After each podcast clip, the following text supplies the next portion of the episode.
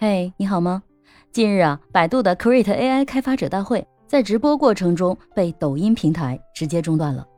百度的官方微博呢是这样说的：百度 Create AI 开发者大会，百度官方抖音直播间被抖音平台中断，请大家移步至百度快手号、视频号、百家号、微博官方直播间，或在百度熙壤元宇宙中继续观看百度 Create 大会。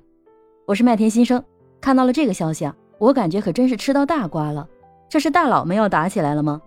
可是我搜了几个平台的信息，发现至今啊没有看见抖音的官宣和各路大 V 们针对这件事情发表意见，只是个别媒体啊弱弱的报道了这个事件本身。各路大 V 对这个大瓜好像都不怎么敢出来说话呢，是不是怕不小心得罪了各个平台的衣食父母啊？值得注意的是啊。百度的官方账号直播，这已经不是第一次被直播中断了。早在二零二二年的七月份，百度和 CCTV 联合举办的二零二二年百度世界大会，它的微信官方视频号也在直播期间被鹅场中断了。百度呢也不得不发文表示，请粉丝朋友们移步至央视新闻视频号直播间。文章标题还发了个哭的表情。事后啊，腾讯的 PR 负责人张军呢也发朋友圈表示。大型直播呢需要提前报备，而且挂央视标志，要有明确的授权，已经紧急协调恢复了。后面呢他还补充了一句，一般规则呢是自行向监管部门报备，提供备案号在画面上，平台检测到之后啊进行豁免。我听到了两层意思啊，第一呢就是我这可不是针对你啊，我们家制度就这样。第二呢就是别看你是官方大号，在我的平台上得按我的规矩来。虽然经过了这样的意外中断之后呢，恢复了直播，但是人流量呢已经明显的下降了。而且有网友也表示啊，同时呢，支付宝的官方账号啊也在视频号进行直播，人家的活动啊也好好进行着。有网友呢也在表示，百度这次啊丢人可丢大了，建议他们起诉腾讯的不正当竞争。但是也有网友评论说呀，现在你知道被人卡脖子是什么感觉了吧？呵呵，先心疼百度一秒钟。可是我们不禁要问问百度。为什么互联网曾经 BAT 之首的 B 哥，短短半年之内就连连被鹅厂和字节两家公司扼住了咽喉呢？而且有意思的是啊，两次之后他都是可怜巴巴的在微博上发帖来公布这个信息。百度这几年都在干嘛呢？让我们先来听听百度的大佬李彦宏是怎么说的。在这个被关停的 Create AI 开发者大会中呢，李彦宏呢发表了十五分钟的短短的演讲。核心的关键词呢，指向的是两个字：创新。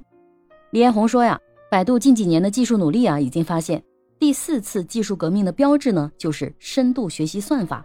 这个技术呢，能够带来效率的提升，能够驱动经济的增长，是比很多人想象的要更多的价值。因此呢，百度主要的创新精力都在这个方向。与深度学习相关的重大创新，包括自动驾驶，也包括水电等领域的智能调度系统。他们的应用会像汽车、互联网这些发明一样，产生重大的社会影响，是重大创新。百度的创新探索方向很明显，在财务数据上呢得到了回报。二零二二年三季度的财报显示呢，面对行业的下行周期，百度呢就逆势实现营收人民币三百二十五点四亿元，规模利润呢达到五十八点九亿元，同比增长百分之十六，远超市场预期。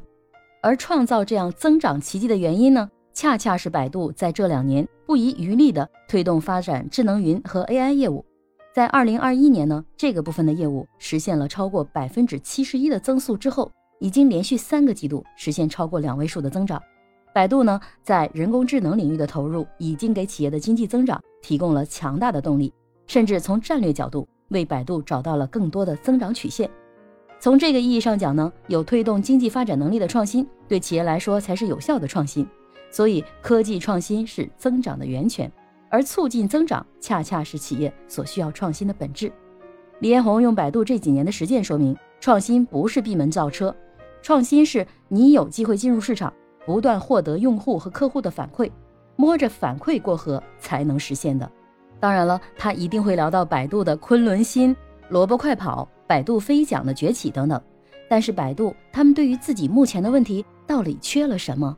没听到他说呀，我们再来听听资深商业导师张琪是怎么说的。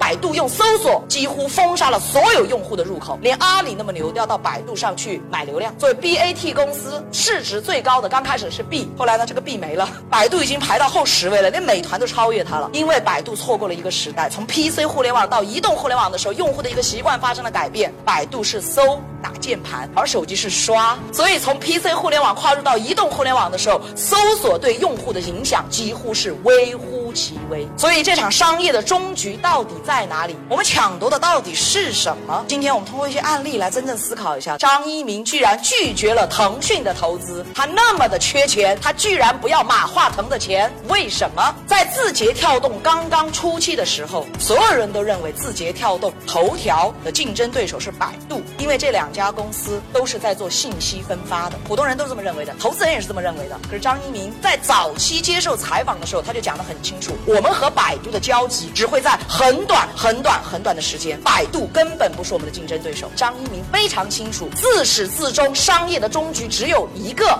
就是人的争夺。所以在移动互联网端，在中国互联网公司当中，谁拥有最大的用户基数？谁拥有最大的用户入口？谁拥有最大的用户？粘性当然是鹅厂，当然是你们天天都用的那个软件，你可以不用吗？所以张一鸣当年那么缺钱，他都不要腾讯的钱，他会告诉你吗？他不会，他只会说我创业不是为了成为腾讯的员工，他只会告诉你浅层次的东西，他会告诉你情怀，他会告诉你梦想，他会告诉你野心，但他不会告诉你，他其实早就明白了，他的最后的对手一定是微信。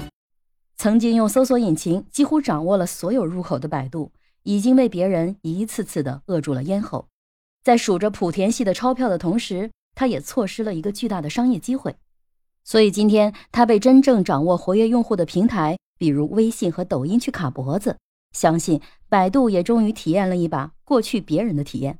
下一步百度的布局能否让它重回神坛呢？我们拭目以待。我是麦田新生，关注我，收听更多的成长话题吧。